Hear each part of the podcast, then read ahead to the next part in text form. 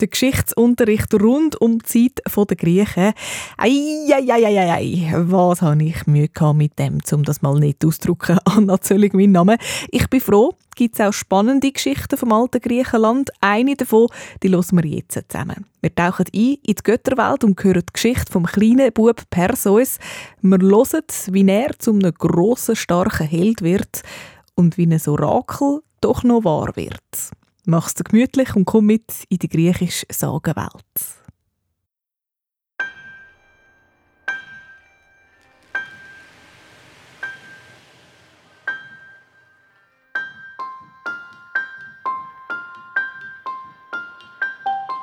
In der alten griechischen Zeit, vor mehr als 2000 Jahren, hat auf der Insel Seriphos ein Fischer gelebt, der Fischer Kippos.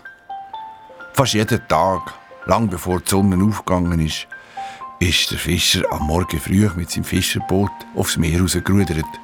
Die Sterne haben noch geleuchtet und haben an Silberfunken im Wasser herumgetanzt. Jeden Morgen hat Delfin den Fischer Kipos begrüßt. Sie sind um sein Boot herumgeschwommen, haben herumgespritzt und ihr Lieblingsspiel gespielt, wer am höchsten und weitesten kann gumpen kann.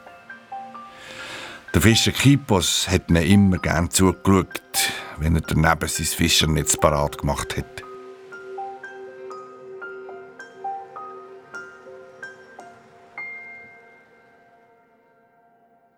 Nach dem Morgengruß hat Delfin zum Abschied noch ein Salto gemacht und sie wie ein Pfeil weit raus ins Meer geschwommen. Und der Fischer Kipos hat sein Fischernetz in einem weiten Bogen ins nachtdunkle Wasser ausgeworfen.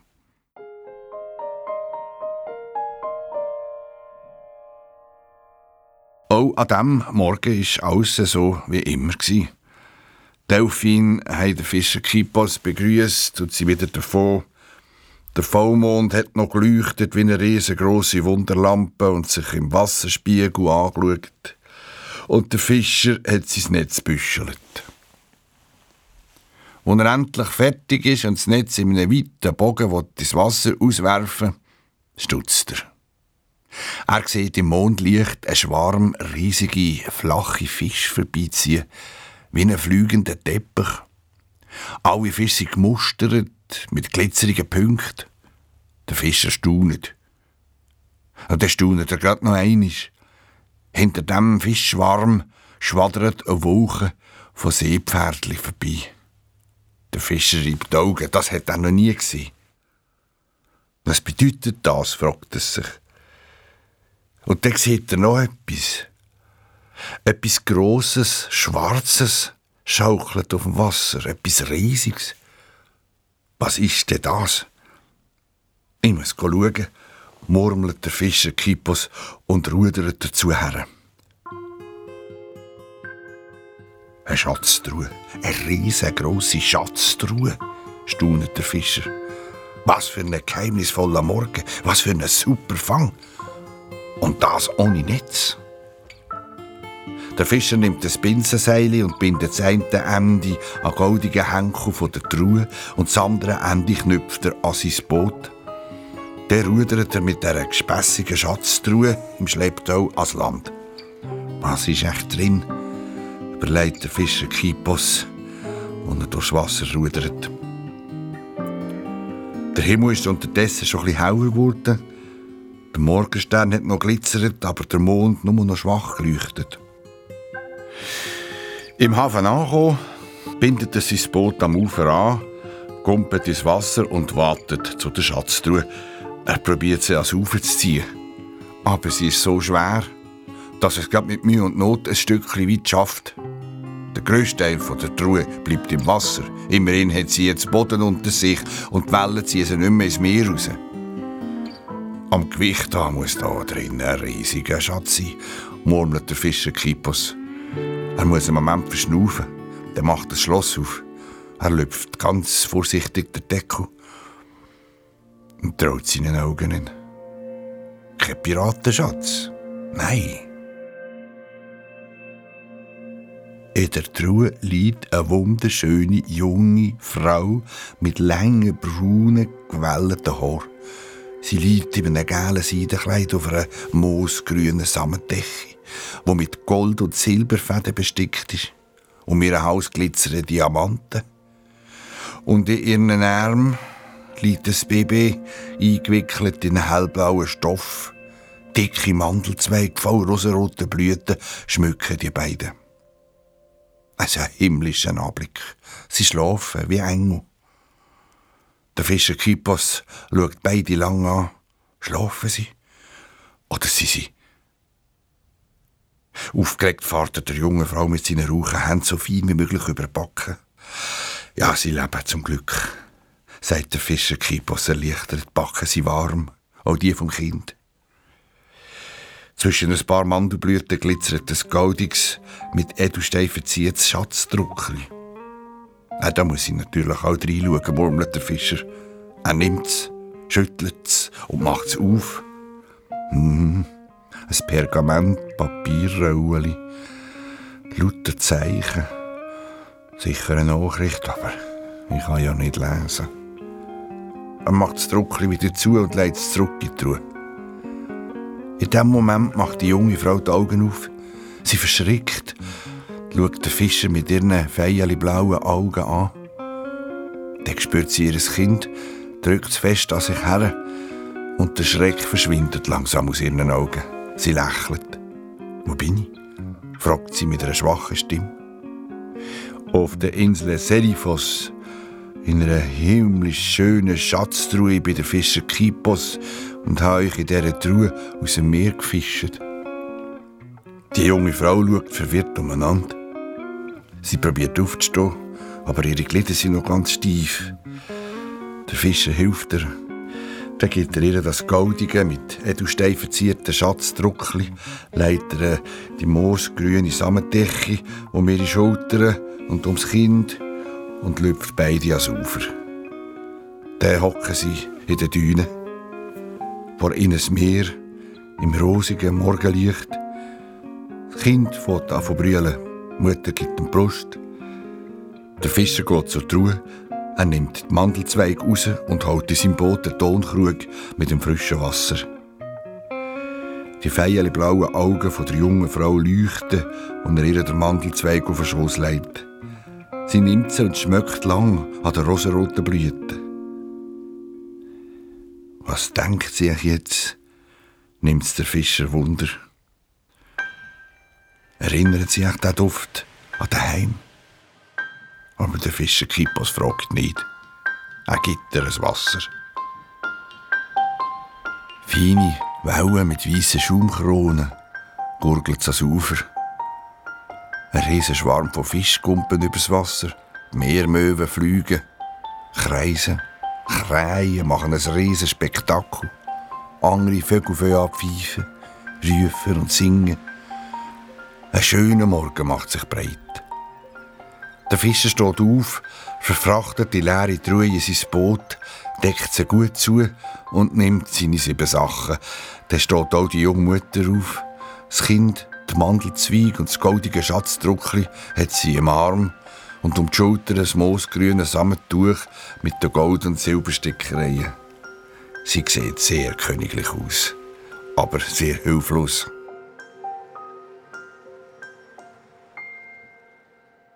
Sie schaut den Fischer an.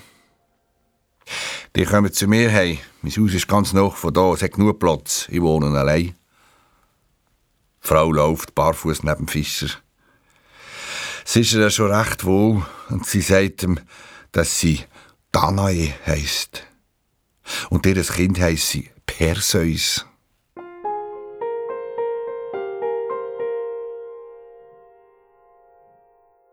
Das erste Haus, das ich sehe, ist ein Fischerseis. Strahlend weiss steht es zwischen Palmen und schaut aufs Meer raus. Der Fischer Kipos führt Danae durch einen Innenhof, wo der Weiss und der rosarot Oleander blühen. Er zeigt ihr das ganze Haus und ihr Zimmer. Und für ein kleines Perseus bringt er eine Zeine mit Küsse und Tüchern. Und dann lässt er Danae allein. Sie kann sich einrichten und frisch machen.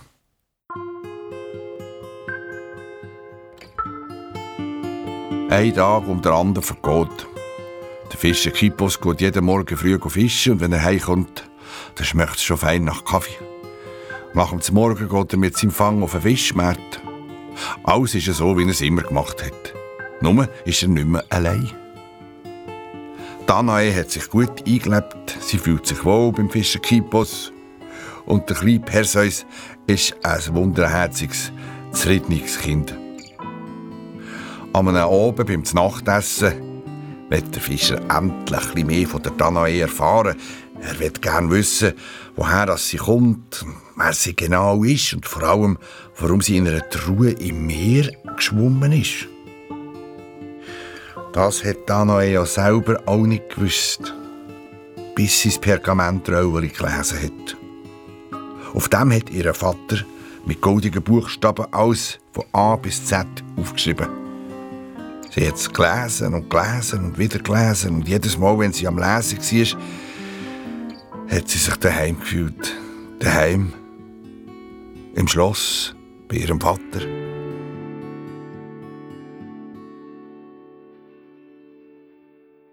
Jetzt erzählt sie dem Fischer Kipos, was sie von sich weiß. Sie ist Prinzessin Danae, Tochter vom König Akrisios von Argos. Sie war in einem Turm eingesperrt, wie Rapunzel. Ihr Vater, der König Akrisios, hat sie dort eingesperrt. Er nicht etwa, weil sie nicht gern hatte. Nein, ganz im Gegenteil. Danae war seine herzallerliebste Tochter. Aber das Orakel von Delphi hat dem König vorausgesagt, Deine Tochter wird bald ein Knäblein zur Welt bringen, und dieses Knäblein wird dich, sobald es zum Mann herangewachsen ist, töten. Aber warum? Das hat das Orakel nicht verraten. Darum hat der König seine Tochter Danae in den Höchturm eingesperrt. So kann kein Prinz zu ihr und so kann kein Bübli auf die Welt kommen. Hat der König gesagt. Es ist auch kein Prinz zu ihr in Turm aufgeklettert. Und Danae hat auch kein Prinz heimlich das Turmfenster aufgetan und ihre langen Haare runtergelassen wie die Rapunzel. Nein, es war etwas ganz anderes. Der höchste Gott im alten Griechenland, der Zeus, der Gott vom Donner und vom Blitz, ist an einem schönen Sommer oben als Wolke über den Himmel gesegelt und hat auf die Welt herabgeschaut. Und plötzlich sieht er die wunderschöne Danae im Turm auf ihrem Bett liegen. In diesem Augenblick verliebt sich der Zeus in die himmlisch schöne Prinzessin. Danae schläft, sie merkt nichts. Der höchste Gott, der Zeus, kann sich in alles verwandeln. In ein Schilfrohr, in einen Schwan, in einen Vogel oder eben in einen Obenwuchen. Und jetzt verwandelt er sich in einen Goldragen. Der Goldragen fällt auf Danae ab. Und der Goldragen schenkt der Danae ein Kind. Der König Akrisios hat nicht gemerkt, dass seine Tochter schwanger ist. Aber der Morgen, wo der König zu ihr kommt, sieht er ihren Arm der herzige kleine Perseus. Er ist verschrocken. Sein schlauer Plan mit dem Turm ist daneben. Wie hätte das passieren können, fragt er. Danae hat es ihm nicht können erklären. Sie hat es ja selber nicht gewusst. Der König Akrisios reitet wieder zum Orakel auf Delphi. Das verratet ihm, wie das Kind zu der Danae gekommen ist. Und das Orakel sagt auch, dass das eben der kleine Bub sei, wo ihn, der König, werde töten. Der König Akrisios reitet ganz verstört heim, zurück in sein Schloss. Ihm gefällt der kleine Perseus. Und seine Tochter ist ihm das Liebste auf der Welt. Er probiert den eben Orakelspruch einfach zu vergessen, aber das klappt nicht. Er verscheucht den Gedanken an sein Schicksal und freut sich über sein Enkelkind. Aber jeden Morgen kommt ihm in Sinn, dass der Perseus ihn, der König, einst werde töten. Immer häufiger schreckt er mitten in der Nacht aus einem Albtraum auf, ist flotsch nass vor lauter Angstschweiß und sein Herz klopft wild. So kann das nicht mehr weitergehen, denkt er. Aber ich will meiner lieben Tochter, der kleinen Perseus, auf gar keinen Fall wegnehmen. Ich muss eine andere Lösung finden. Er studiert hin und her und her und hin. Plötzlich weiss es. Es drückt ihm zwar fast das Herz ab, dass er bei diesem Plan nicht nur den kleinen Perseus verliert, sondern auch seine Tochter Danae. Aber was sein muss, muss sein, denkt er. Und dann fädelt er alles ein. Beim nächsten Vollmond ist es so weit. Der König geht mit seinem treuesten Diener leislich auf ins Schlafzimmer von der Danae. Er weiß, dass sie Teufel fest schläft. Auch der kleine Perseus. Er hat der Danae nämlich heimlich ein Schlafpulver in die Und er weiß auch, dass beide noch lange werden schlafen. Das hat ihm die beste Kräuterfrau in seinem Reich garantiert. Der König und seine Diener lüpfen Danae in eine Truhe. Es ist eine prächtige Truhe aus edelstem Holz und mit einem goldenen Schloss. Der König Akrisios und seine drei Diener legen Danae auf die moosgrüne Sammendecke. Der König legt seiner Tochter, der kleine Perseus, in die Arme. Dann tut er noch ein goldiges, mit Edelstein verziehetes Druckli neben ihren Kopf. Im Druckli hat es eben das Papierrolli, wo er der Danae alles erklärt. Und zuletzt legt er noch ein paar blühende Mandelzweige neben die beiden Herren. Jetzt schaut er seine Tochter Danae und sein Enkelkind Perseus noch ein letztes Mal an, streichelt beide, seufzen aus tiefstem Herzen und Tränen laufen ihm ab. Dann macht der Diener die Truhe zu und sie tragen sie zum Meer ab.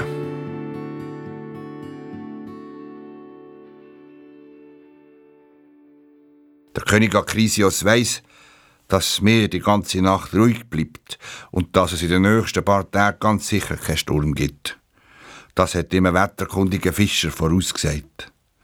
Und so lässt er die Ruhe ins Meer raus. Was dann passiert ist, weiss ja der Fischer Kipos. Er hat Danae und den Perseus gerettet.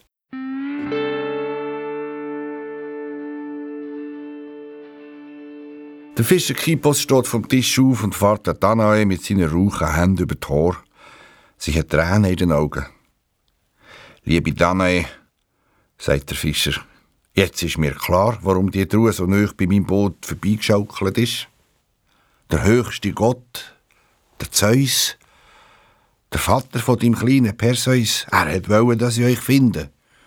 Und ich verspreche dir, dass ich gut zu euch schaue. Die Zeit vergeht. Danae hat ihre Diamantenkette verkauft und ein eigenes Haus bauen. Der Perseus ist gewachsen und gewachsen. Er ist ein schöner junger Mann geworden.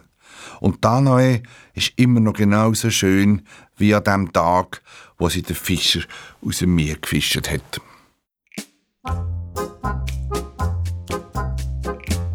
An einem heißen Sommermorgen reitet der König von dieser Insel, Serifos, am Haus von der Danae vorbei.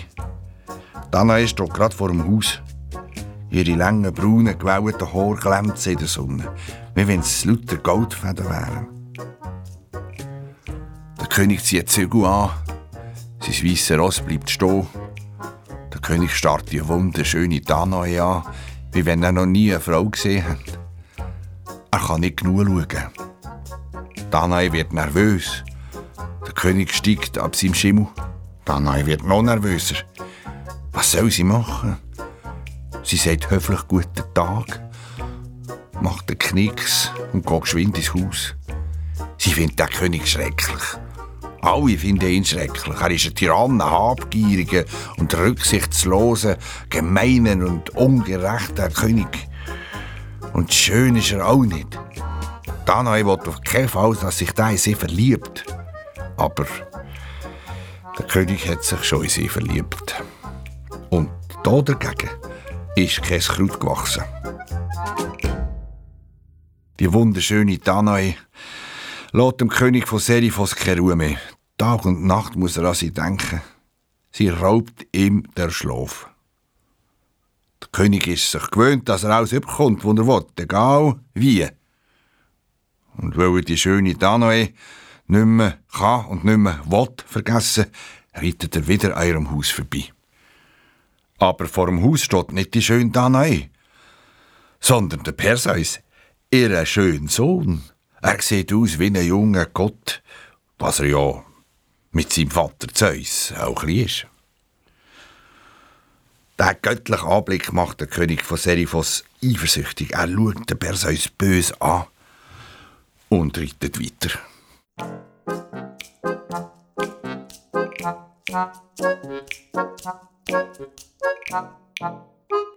Am nächsten Tag probiert er sein Glück noch einmal. Wieder vergeben.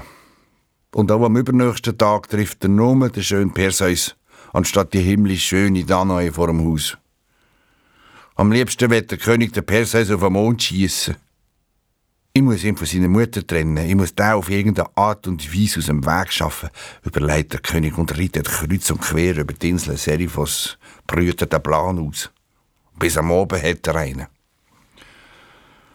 Schon am nächsten Tag lässt der König von Seriphos von seinem Ausrufer in seinem ganzen Reich verkünden, jeder, der auf dieser Insel lebt, muss dem König als Steuer ein Pferd abliefern.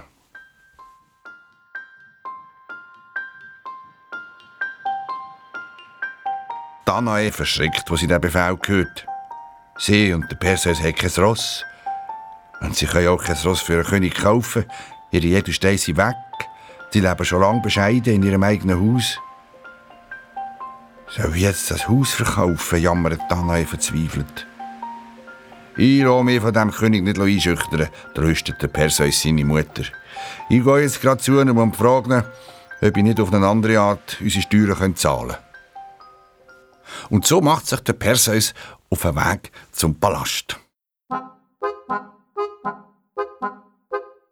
Willkommen, junger Mann. Was hast du auf dem Herzen? heuchelt der König von Seriphos, wo der Perseus sofort bekannt hat. Ihre Hoheit, meine Mutter und ich haben kein Ross und wir können auch kein kaufen, sagt der Perseus. Gibt es nicht eine andere Möglichkeit, wie ich die Steuern könnten abverdienen? Der König von Seriphos grinst und sagt, ihr habt also kein Ross, du und deine Mutter, so, so.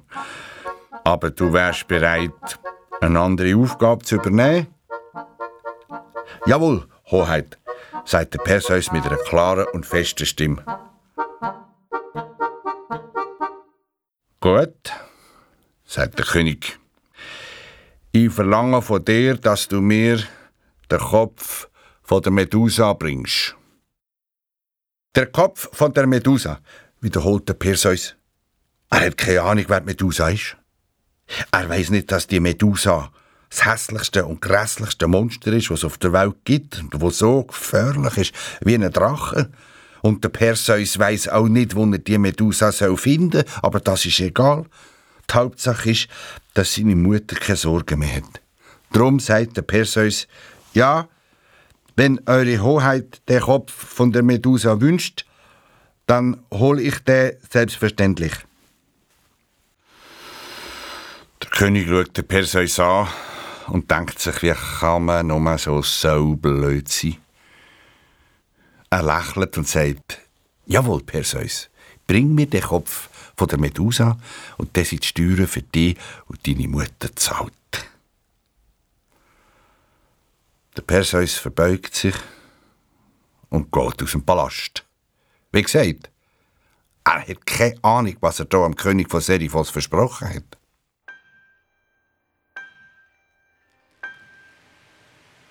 Erleichtert geht der Perseus heim. Der Mutter erzählt er aber nichts vom Kopf von dieser Medusa. Er sagt nur, er müsse für den König etwas erledigen. Was, das sei geheim. Und dafür muss er ein Zeitchen fort. Sorgen muss sich noch keine machen. Aber gerade das macht sich noch grosse Sorgen sogar. Die halbe Nacht reden sie miteinander, die Mutter und der Sohn. Die Sterne stehen noch am Himmel, wo der Perseus seine Mutter zum Fischer Kipos begleitet. Danae will auf keinen Fall allein daheim bleiben. Sie hat Angst vor dem König. Wer weiß, ob er vorbeikommt und etwas von ihr will, wenn der Perseus weg ist. Der Fischer Kipos ist gerade auf dem Weg zu seinem Boot. Er freut sich, als er die beiden sieht. Er weiß nicht, was der Perseus vorhat. Und er bohrt auch nicht nach. Er verspricht dem Perseus auf Danae aufzupassen. Danae umarmt den Perseus zum Abschied, versteckt ihre Tränen. Dann geht sie mit dem Fischer aufs Meer raus und der Perseus macht sich auf den Weg zu dieser Medusa. Er hat keinen blassen Dunst, was durchgeht. Er geht einfach einiges mal der Nase noch. Irgendein guter Geist wird dann schon schauen, dass ich die Medusa finde, denkt er. Langsam verblassen die Sterne am Nachthimmel. Am Horizont schaut schon ein Stückchen von der feuerroten Morgensonne führen. Von Minute zu Minute steigt sie höher am Himmel und alles wird prächtig farbig. Kein Mensch begegnet ihm. Nur die Vögel und Pfeifen begleiten ihn. Plötzlich trottet der Hirtenhund mit dem weißgrauen, zottigen Fähli neben Perseus. Guten Morgen, wo kommst denn du her? fragt der Perseus und streichelt und wuschelt dem Hund sein verstrubbeltes Fähli. Der genießt es und wedelt. Der Perseus freut sich über den neuen Freund und das zweite Hoch wandern sie weiter. Das zweite Hoch ist sowieso viel schöner. Es wird Mittag, es ist windstill und heiß. Der Perseus hockt mit dem Hund an Schatten unter einem Baum, teilt mit ihm sein Essen und das Trinken. Und wo wieder ein feiner Wind aufkommt, steht der Perseus auf, der Hund auch. Der Perseus streckt sich, der Hund schüttelt sich. Und weiter geht's über Stock und Stein, über Pech und weiter, bis sie zu einem Fluss kommen.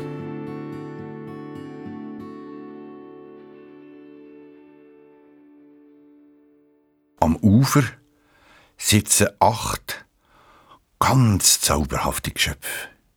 Halb Fisch, halb Vogel. Das sind Wassernixen.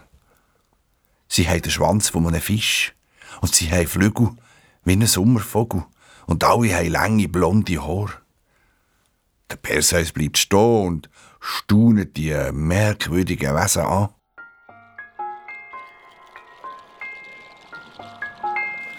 Wohin des Weges, junger Mann? Fragt ihn da so ein Wundergeschöpf und fächert mit seinen Flügeln. Ich suche die Medusa, sagt der Perseus. Als hätte jemand auf ein Knöpfchen gedrückt, drehen jetzt alle acht Nixen miteinander ihren Kopf zum Perseus und schauen ihn an. Dann schlägt eins mit den Flügeln, das andere mit dem Schwanz und wieder ein anderes fragt mit einer Glockenstimme. Was willst du bei der Medusa? Ich wollte dir den Kopf abschlagen, erklärte Perseus, wie wenn das das Einfachste von der Welt wäre. Ja, weißt du denn nicht, dass das lebensgefährlich ist? Schon viele wollten den Helden spielen und der Medusa das Haupt abschlagen, aber keiner hat es geschafft. Alle wurden von ihr zu Stein verwandelt. Wieso? fragte Perseus. Sie ist das scheußlichste, grässlichste Wesen auf der ganzen Welt und so gefährlich wie ein Drache, auch wenn sie keinen Drachenschwanz hat und auch kein Feuer spucken kann. Ein kurzer Blick in ihre grünen, funkelnden Augen und ruckzuck bist du zu Stein verwandelt. Für immer und ewig. Aber ich muss es schaffen. Ich muss dem König von Seriphos den Kopf von der Medusa bringen. Er hat das von mir verlangt. Sonst ist meine Mutter verloren. Aha, so ist das, rufen jetzt alle. Du willst gar nicht den Helden spielen, du tust das, um deine Mutter zu retten. Ja, natürlich, nur drum, sagt der Perseus. Eine von diesen schönen Nixen schlägt mit dem tausendfarbigen Schwanz und sagt, hör gut zu, junger Mann. Und merk dir ganz genau, was ich jetzt sage. Erstens, Du weißt bereits, dass die Medusa ein abscheuliches, gefährliches Monster ist und dass ein Blick aus ihren grünen Augen den Tod bringt. Aber du weißt noch nicht, dass sie keine Haare hat. Stattdessen züngeln auf ihrem Kopf hunderte und aberhunderte giftige Schlangen. Ich sage es noch einmal. Schau ihr ja nicht in die Augen, Kleiner. Nie. Zweitens. Falls es dir tatsächlich gelingen sollte, der Medusa das Haupt abzuschlagen, darfst du auch dann nicht in ihre Augen schauen, denn ihre Augen verlieren die Zauberkraft nie. Sei gescheit und stopfe das Haupt sofort in den Sack, den wir dir mitgeben. Darin ist der Kopf ungefährlich. Schöner Jüngling, hast du alles verstanden? Ja, ich glaube schon. Danke vielmals, sagt der Perseus Er hat sich alles gut gemerkt.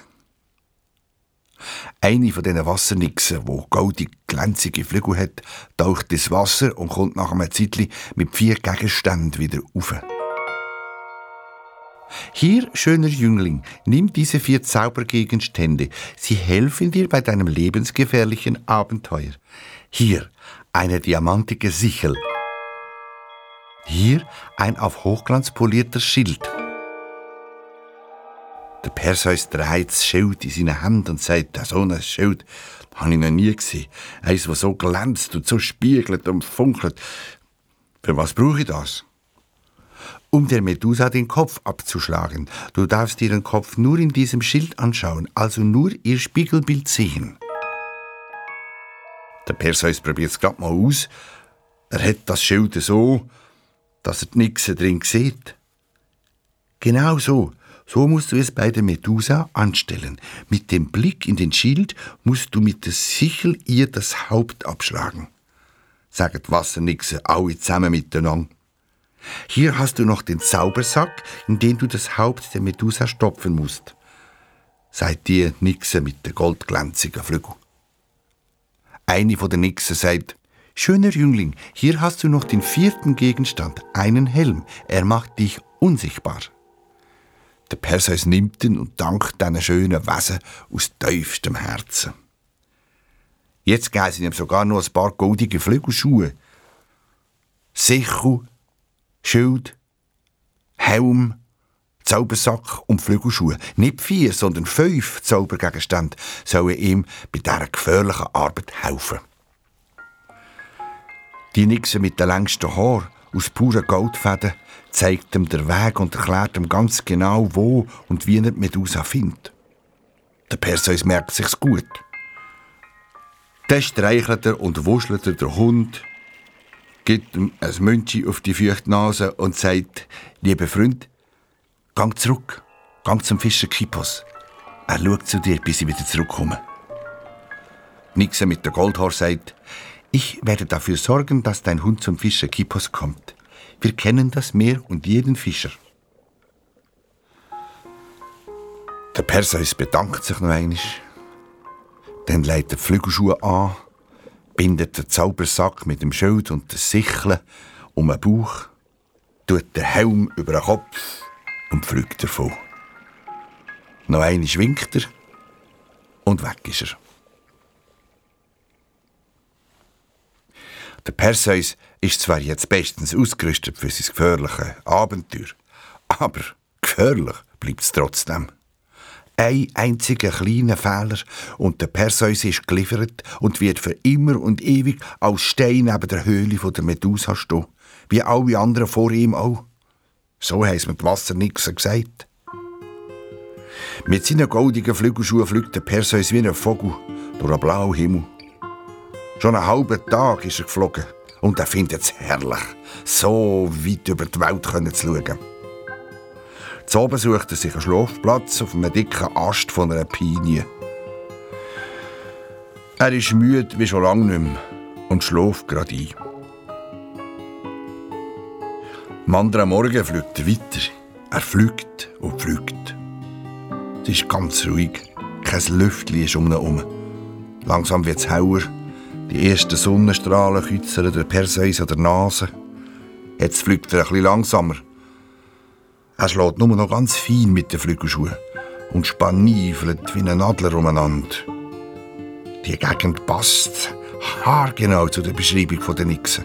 Da nehmen muss die Grotte von dieser Medusa sein. Der Perseus ist ganz aufgeregt.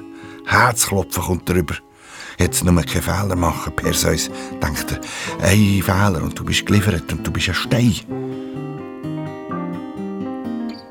Der Perseus ist schon ziemlich noch bei der Grotte der Medusa. Er ist neu in der Luft, schlägt fein mit den Flügelschuhen, schaut rundum, überlegt, wie er vorgehen soll. Perseus, denke in verschiedene Richtungen, lass dich von nichts ablenken. Jedes Geräusch könnte eine Falle sein.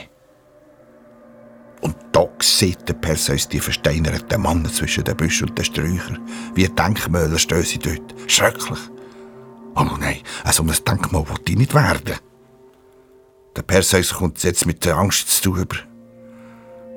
Er getraut kaum mehr zu flattern mit seinen Flügelschuhen. Soll ich nicht doch gescheiter umkehren, fahrt zum Durchkopf. Nein, das kommt gar nicht in Frage, sagt er. Ich muss es schaffen. Ich muss es schaffen für meine Mutter. Noch ein paar Flügelschläge und er sieht den Eingang der Grotte. Gut versteckt zwischen zwei Felsblöcken. Mit Efeu, Moos und anderen Schlingpflanzen überwuchert. Der Eingang ist gut tarnt. Genau wie man es Nixon beschrieben hat. Jetzt geht's los.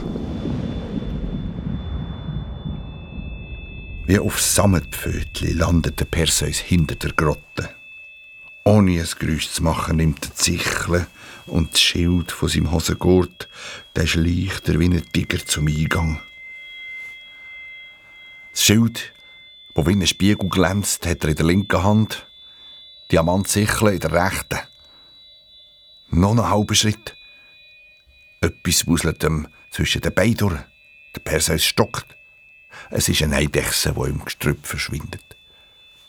Der Perseus stellt seinen Fuß vorsichtig ab. Er steht jetzt neben dem Eingang. Es raschelt.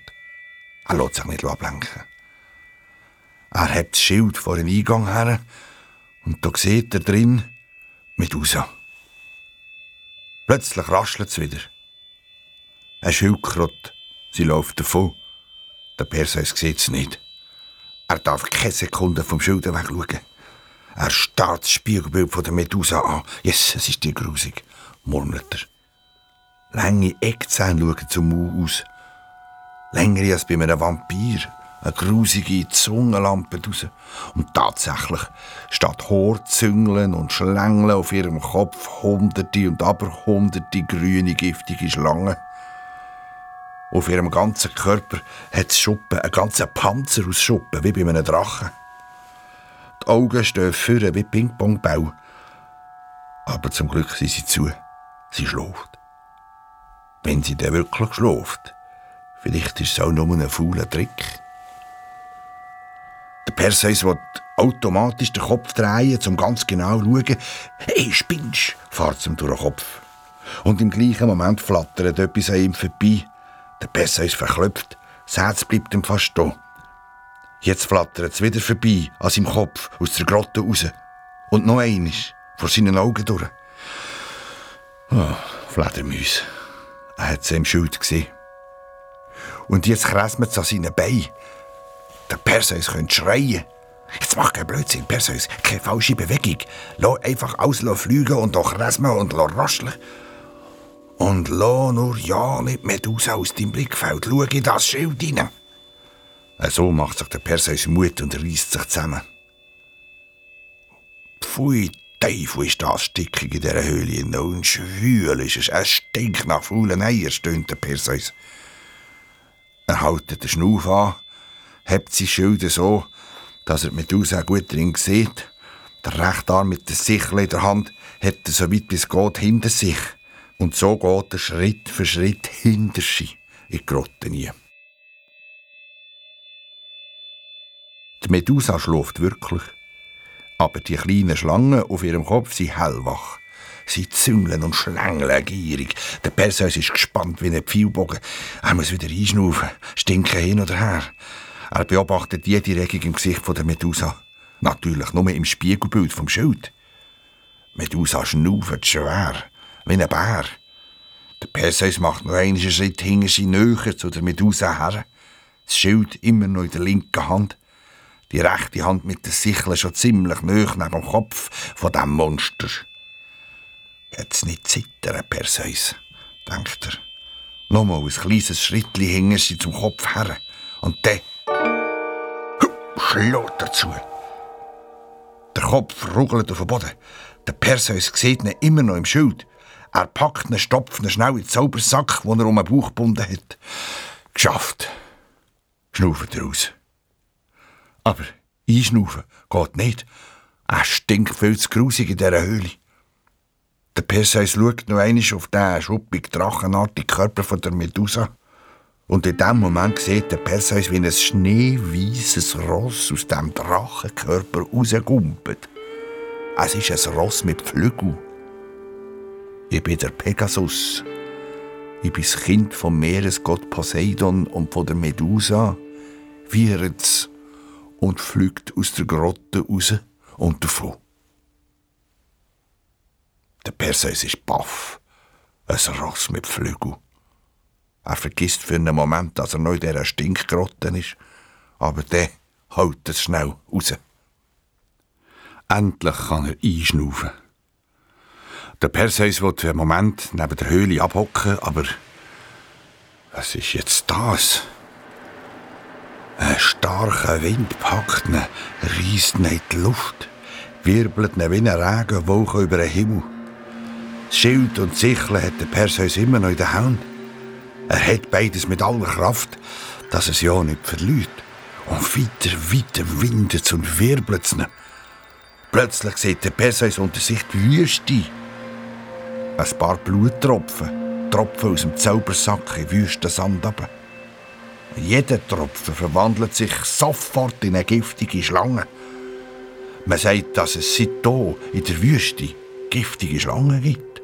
Also, scheint's. Der Perseus wirbelt weiter, bis der Wind endlich nachlässt. Die Sonne geht schon unter. Im Oberrot landet er im Reich vom Titankönig Atlas. Der Perseus landet direkt vor dem Palast. Er steckt die Zichle in den Gurt der Hose. Der Helm, der ihn unsichtbar macht, zieht er ab und behaltet ihn zusammen mit dem Schild in der Hand. Da würde ich übernachten, sagt der Perseus. Er klopft an die Palasttüre.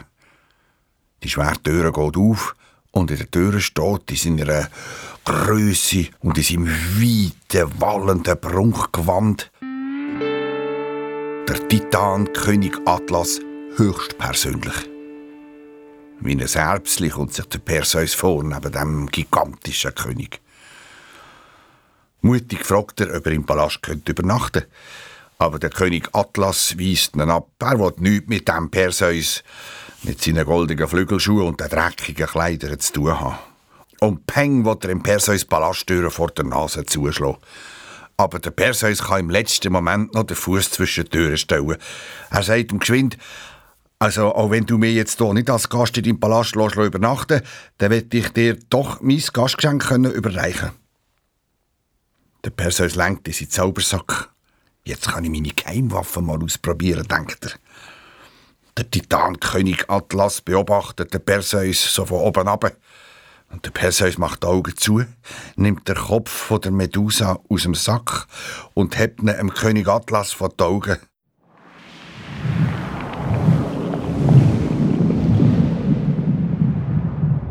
Der riesige Körper vom Titankönig Atlas verwandelt sich auf der Stelle in Stein. Er wächst und wächst der Stein zu einem gigantischen Berg.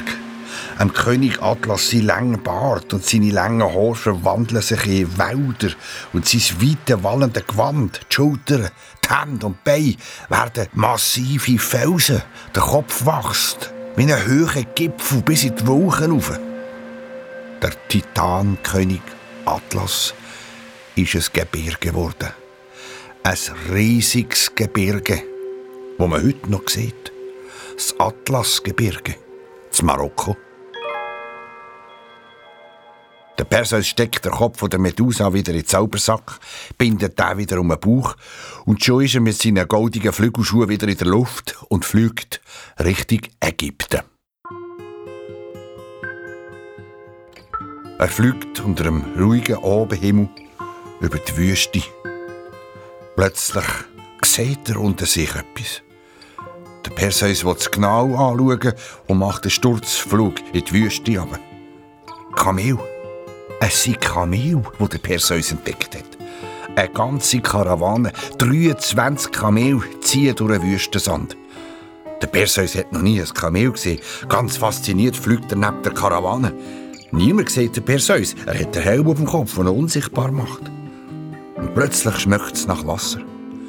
Der längste Fluss von Afrika taucht auf. Der Nil. Krokodil und Nilpferd liegen faul im Wasser. Es schnattert und zwitschert in allen Tönen bis zum Perseus unter den Helm.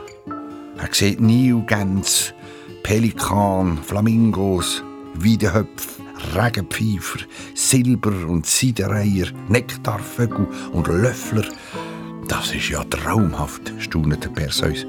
Da wo ich übernachten, da, in diesem Tierparadies. Dort, bei diesen Dattelpalmen.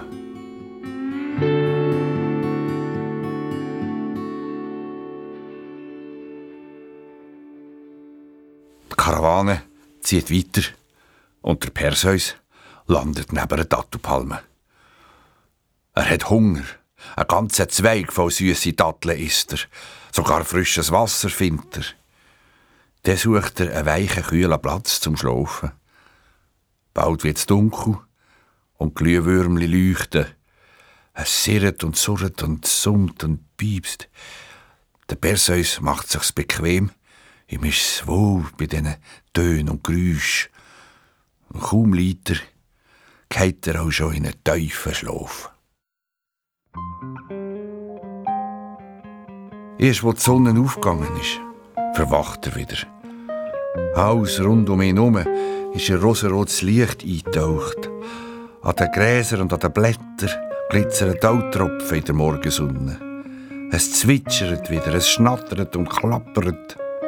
Nilpferd schnaufen, Krokodil gähnen und löst sich die Zähne von den kleinen Vögeln putzen. Nilvaran und Nilgrasratten wuseln kreuz und quer durchs Gras. Der Perseus streckt sich. Vergnügt schaut er dem Morgentreiber zu, isst wieder ein paar Datteln, schlürft ein Entenei, das er in einem Nest findet. Dann legt er seine goldigen Flügelschuhe wieder an, stülpt den Helm wieder über den Kopf, bindet den Zaubersack mit dem Kopf oder Medusa wieder fester um den Bauch, steckt Sichel und das Schild wieder in den Hosengurt und ab geht's, rauf in die Luft und im Zickzack über den Nil Richtung Meer zu. Er fliegt und fliegt. Die Sonne steigt höher am Himmel und es wird Mittag und heiß. Da sticht dem Perseus etwas in die Augen. Ein Haus glitzern, weit vorne auf einer Klippe. Er fliegt näher her und er sieht eine traumhaft schöne junge Frau auf einem Felsen liegen. Sie ist angekettet. Ihre Tränen sind die im Sonnenlicht wie Diamanten glitzern und den Perseus angelockt haben. Der Perseus ist verzaubert. Er vergisst sogar seine Flügelschuhe zu bewegen und wäre fast ins Meer gestürzt. Im letzten Moment schlägt er sie wieder und steuert auf die Klippe zu. Er landet auf dem Felsen, direkt neben der zauberhaften jungen Frau. Sie ist kreideweiss vor Angst, aber wunderschön. Der Perseus bringt einen Moment lang kein Wort raus. Er schaut sie nur an, mit offenem Mund. Dann fährt er ihr ganz verwirrt vor Glück, ganz zart über die langen Haar und fragt sie, wer bist du, von wo kommst Wer hat dich da an den Felsen gekettet? Ich bin Prinzessin Andromeda, schluchzt die junge Frau. Der Perseus sitzt neben sie her und die Prinzessin erzählt ihm, was passiert ist. Ihre Mutter, die Königin Cassiopeia, hat mit der Andromeda blöffet. Von der Schlosszinne oben ab hat sie es Meer gerufen. Ihr Meernixen, ihr Töchter von Poseidon, ihr seid schön. Aber meine Tochter Andromeda ist tausendmal schöner als ihr. Das hat der Meeresgott Poseidon gehört und ist wild geworden. Niemand beleidigt meine Töchter. Er hat es im Zorn mit einer Flutwelle das ganze Land überschwemmt. Er hat keine Ruhe gegeben. Kaum ist das Wasser ein zurückgegangen, hat er von neuem gewütet und von neuem alles überschwemmt. Und das schon seit ein paar Wochen. Die Früchte an den Bäumen sind verfault, die Menschen sind vertrunken, Krankheiten sind ausgebrochen. Der Meeresgott Poseidon hat sich mit nichts beruhigen Er hat sogar sein Meerungeheuer losgeschickt und das hat jeden Tag eine neue Plage übers Land gebracht.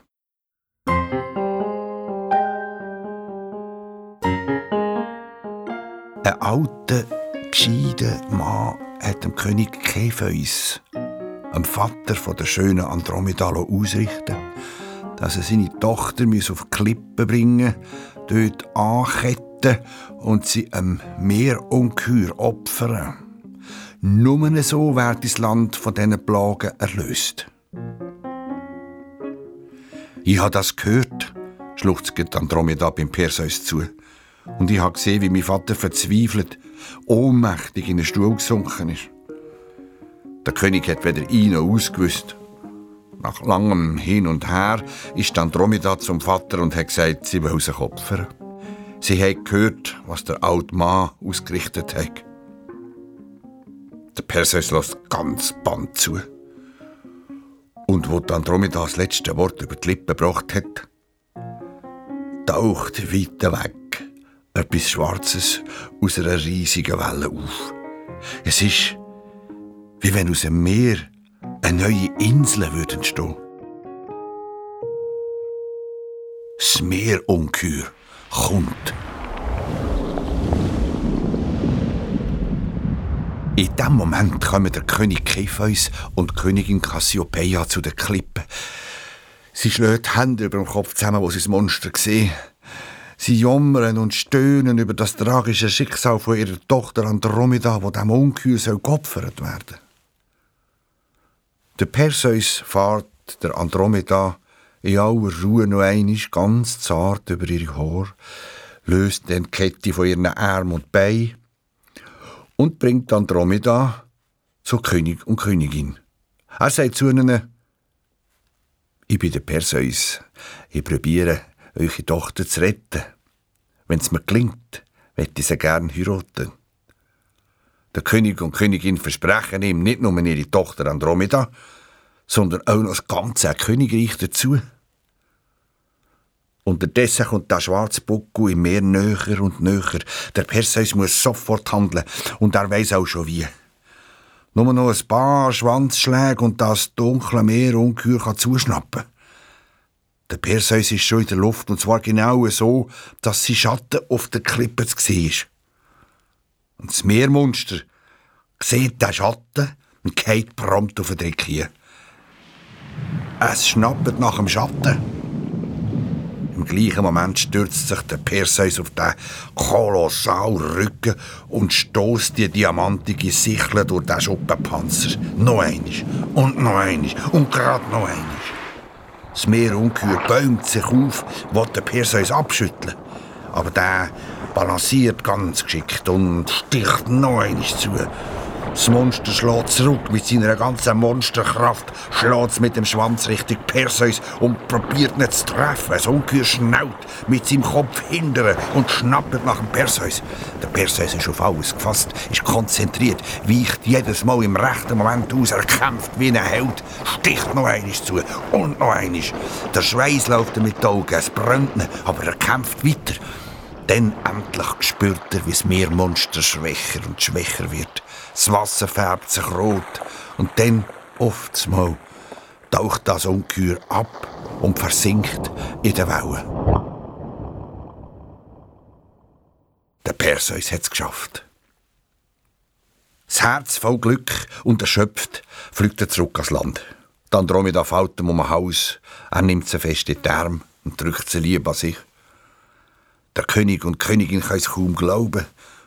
Sie haben Tränen in den Augen vor lauter Freude und das ganze Königreich ist auf einen Schlag von allen Plagen erlöst.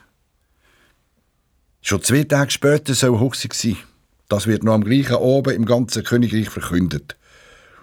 Das wäre natürlich alles schön und gut, wenn da nicht der Prinz Phineus wäre, wo die schöne Andromeda schon immer hat heiraten Und jetzt kommt da der Perseus und tut sie heiraten. Und das tut der Perseus wirklich. Er will die schöne Andromeda heiraten. Die zwei Tage vergehen schnell und der Hochsichtstag steht vor der Tür. Der Perseus ist glücklich wie noch nie. Die Frauen im Palastgarten schlösen Rad, die Störche stolzieren auf ihren langen Beinen, die Tauben gurren, die Vögel zwitschern, wie wenn alle gewusst hätten, dass heute Hochsee gefeiert wird. Eine farbige Wolke von Sommervögeln flattert über den Garten. Der ganze Prunksaal ist mit weißem Flieder geschmückt. Es schmeckt so fein, wie wenn der ganze Saal ein einziges Parfümfläschchen wäre. Gäste sitzen an dem festlich deckten Tisch. Gegessen wird aus goldigen Tauer und trunken aus Bergkristallgläser. Und dazwischen, auf einem Marmorboden voll Rosenblätter, steht der Perseus. Die Flügeltüre geht auf, Trompeten schmettern. Der König Kepheus kommt mit seiner wunderschönen Tochter Andromeda am Arm ins Saal. Ihr seidiges Hochzeitskleid raschelt, es ist über und über mit Perlen verziert. Auch ihre langen Haare, voll Perlen. Der König führt sie Schritt für Schritt durch den ganzen Saal zum Perseus. Alle schauen nach. Und dann ist es soweit. Der Perseus nimmt die Andromeda in die Arme. Jetzt dürfen sie sich küssen. Plötzlich fliegt die Palasttür noch einmal auf und der Prinz Phineus stürmt mit dem Speer in der Hand ins Saal hinein. Er zielt auf den Perseus, blind vor Eifersucht. Geschwind steht der König Kepheus einem Eindringling im Weg. Stopp, Phineus, ruft er. Jetzt wird's still im Saal. Was soll das? Die Andromeda gehört mir, ruft der Prinz Phineus. Sie ist mir versprochen. Ja, Phineus, das stimmt. Sie ist dir versprochen gsi. Aber du hast Andromeda im Stich gelassen, sagt der Kepheus. Du bist nicht zu ihrem Felsen. Du hast nicht mit dem Meermonster gekämpft. Du hast sie aufgegeben. Und jetzt, wo der mutige Perseus sie und uns alle gerettet hat, kommst du mit so einem unverschämten Auftritt. Die Andromeda hat sich für einen Perseus entschieden und so bleibt's. Ob es dir passt oder nicht. Es passt mir hinten und vorne nicht, ruft der Prinz Phineus wütig. Das lasse ich mir nicht gefallen. Ich lasse mir die Andromeda nicht von dem hergelaufenen Fetzen von einem Perseus wegnehmen. Und schon zieht der Phineus blitzgeschwind der Speer, zielt und schleudert ihn los. Der Perseus kumpelt auf die Seite, der Speer prallt an der goldigen Säule neben ihm ab. Der Prinz Phineus nimmt jetzt sein Schwert und schwingt über dem Kopf. Er will auf den Perseus losstürzen. Der Perseus hat seine Hand im Zaubersack, wo immer an seinem Gurt hängt. Er kumpelt vor seinen Gegner her, packt den Kopf von der Medusa mit den feurigen grünen Augen und hebt ihn ihm vors Gesicht. Es geht blitzschnell. Speer und Mann sind ruckzuck aus Stein. Und der Kopf von der Medusa ist wieder im Zaubersack. Es lärmt kurz im Prunksaal und dann bleibt es ziemlich lang still. Dann verkündet der König Kepheus, meine liebe Andromeda, mein hochgeschätzter Perseus, meine hochverehrten Gäste, jetzt soll niemand mehr das Hochsiegsfest stören. Musik spielt und langsam erholen sich alle von dem Schreck. Und der wird eine ganze Woche lang gefeiert. Aber dann wird es höchste Zeit für Perseus. Er muss aufbrechen. Er verzichtet auf das versprochene Königreich. Er will mit der Andromeda so schnell wie möglich heim, heim auf die Insel Seriphos und heim zu seiner Mutter Danae. Er muss ja dem König dort endlich den Kopf der Medusa bringen. Das hat er von ihm verlangt, weil sie die Steuern nicht haben können zahlen. Das Ross, wo Danae und der Perseus nicht haben wo aber jeder auf der Insel einem König muss abliefern. Der Perseus und Andromeda haben eine lange Reise vor sich. Das Wetter ist prächtig, wo sie losreiten. Sie reiten von Dorf zu Dorf, von einem Ort zum anderen. Dann schiffen sie ein übers Meer. Sie sind lang unterwegs. Viele Monate. Und noch bevor sie daheim auf der Insel Seriphos ankommen, kommt ihr erstes Kind auf die Welt der Persis. Und dann, endlich, kommen sie glücklich mit dem Schiff im Hafen von der Insel Seriphos an. Der Perseus und Andromeda gehen zum Haus vom Fischer Kipos. Und dort sind sie alle. Danae, der Fischer, der Hund. Und Perseus, seine Mutter, kann ihr Glück kaum fassen. Ihr Sohn ist wieder da. Und Großmutter ist sie auch. Der Hund platzt fast vor Freude. Er wedelt, kumpelt am Perseus auf, bellt. Lang, lang streichelt ihn der Perseus. Und der Fischer Kipos macht das Kaffee. Der Perseus trinkt schnell eine Tasse, dann steht er auf und sagt, jetzt muss ich unbedingt zum König. Ich muss ihm da, das da bringen. Und er zeigt auf einen Zaubersack, der an seinem Gürtel hängt. Der Hund darf mit. Der ganze Weg zum Schloss kumpelt er übermütig um Perseus herum. Der König sitzt auf seinem Thron, wo der Perseus vom Diener in den Thronsaal hineingeführt wird. Der Hund muss draußen warten. Hoheit, ich bringe euch den Kopf von der Medusa, sagt der Perseus und verbeugt sich. Der König lacht. du bist ja noch viel blöder, als ich gedacht habe. Niemand, kein Mensch auf dieser Welt kann der Medusa den Kopf abschlagen. Ich schon, sagt der Perseus ernst.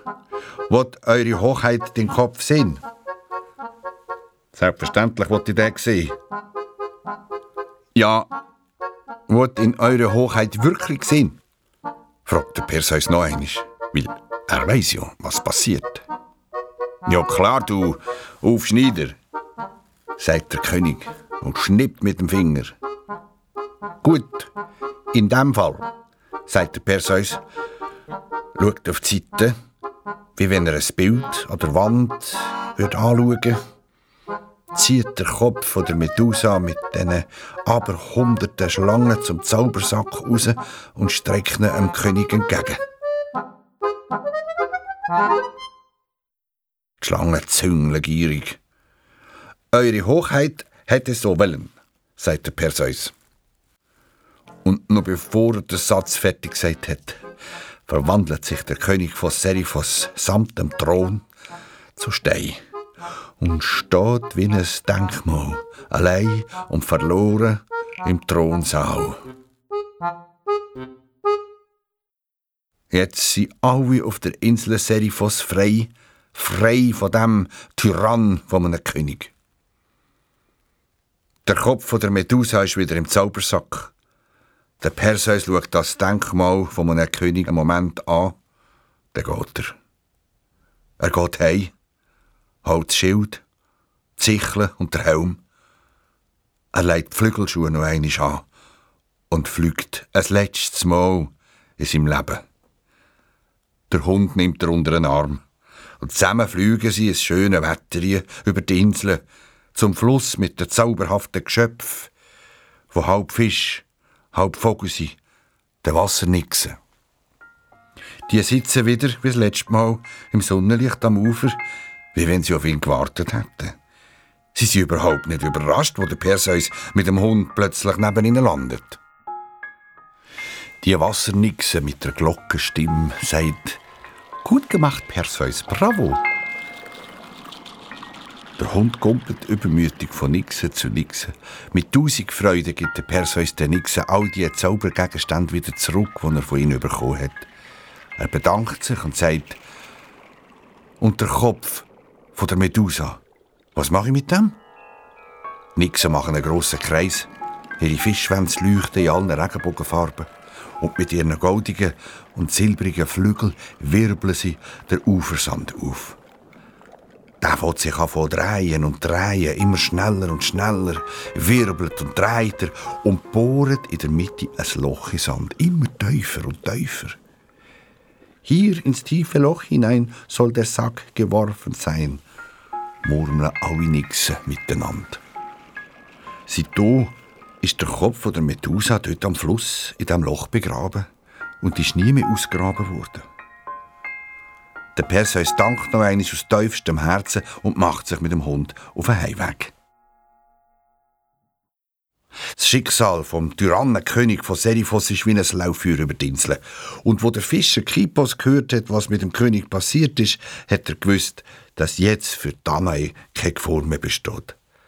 Er hat sie heim in ihr Haus begleitet. Auch Andromeda mit dem kleinen Perses.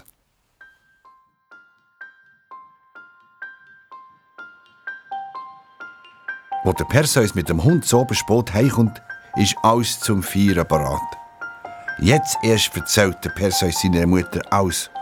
Auch das mit dem Kopf der Medusa. Der Fischer lässt zu.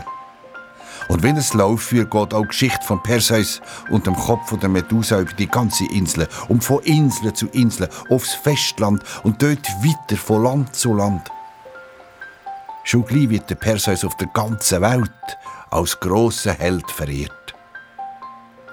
Auch der Großvater von Perseus, der König Akrisios von Argos, gehört von dieser Heldentat. Er war es ja, der vor vielen Jahren in dieser ruhigen Vollmondnacht Danae und der kleine Perseus in einer Truhe ins Meer geschoben hat.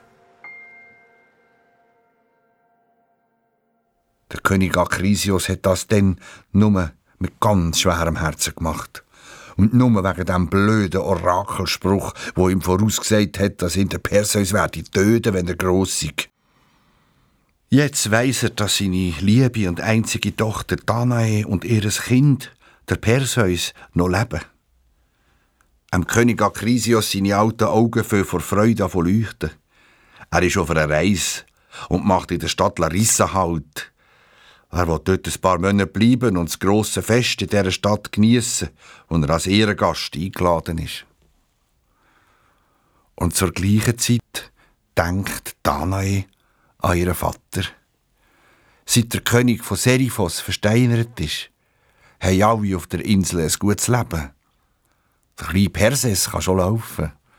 Und er ist auch schon mit dem Fischer Kippos auf dem Meer beim Fischen dabei gewesen. Natürlich hat ihn der Hund begleitet. Ohne den Hund kann der kleine Perses keinen Schritt machen. Der Hund gumpelt ständig um ihn herum, will mit dem spielen, auch jetzt.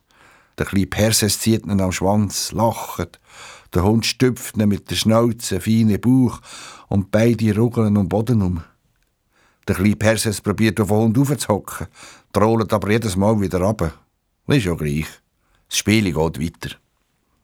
Dann springt der Hund zum Perseus, baut, mädelt. Dann geht er zur Danae, wo in der Nähe steht, kumpelt an der Andromeda auf und schnappt verspielt das Hosenbein vom Fischer Kippos. Es ist Aufbruchstimmung. Danae will unbedingt ihren Vater, der König Akrisius, daheim zu Argos besuchen. Sie weiss, und alle rundum wissen es auch, dass er sie in eine Truhe da hat, zusammen mit ihrem Baby, dem Perseus. Aber seitdem sind jetzt über 20 Jahre vergangen. Die Andromeda wird Danae mit ihrem kleinen Perseus gern begleiten. Der Perseus weiss nicht so recht. Er überlegt sich's lang und gut, und gibt dann schlussendlich nach. Jetzt sind sie alle parat zum Abreisen. Sie müssen nur noch dem Fischer Kippos Adieu sagen. Er will nicht mit. Er hat sich auch überlegt, aber der gefunden, nein, er bleibt mit dem Hund auf der Insel.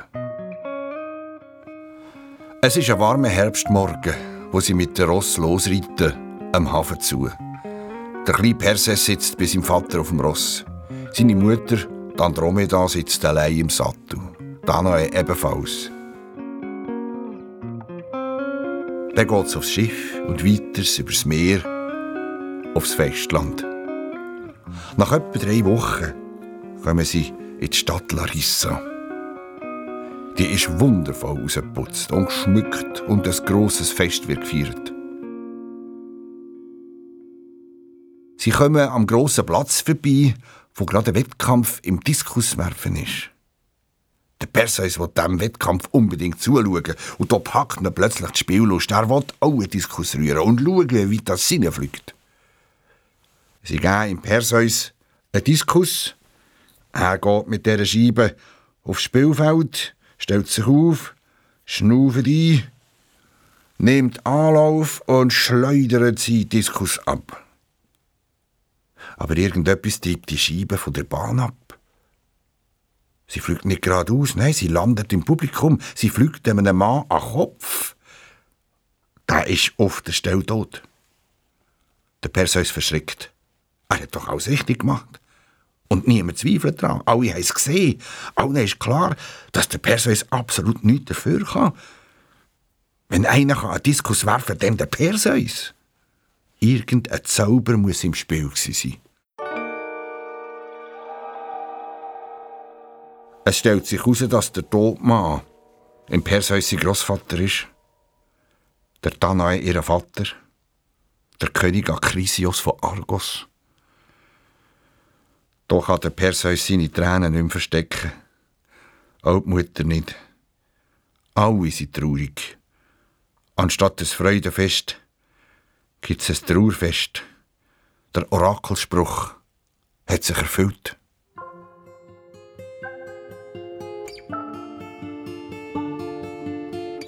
Nach der Beerdigung und nach einer Trauerwoche wird der Perseus der neue König von Argos. Die Andromeda Königin. Der kleine Perses wird der Prinz. Und viele Jahre später wird er einmal der erste König von Persien. Aber das ist eine andere Geschichte.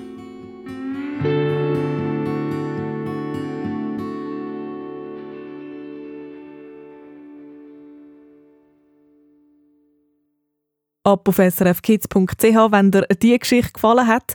Dort haben wir noch viel, viel mehr. Oder abonniere einfach unseren SRF Kids Hörspiel-Podcast. Dann verpasst du garantiert kein Abenteuer mehr. Tschüss von mir, Anna Zöllig. Ich freue mich sehr fest, wenn wir uns bald wieder hören.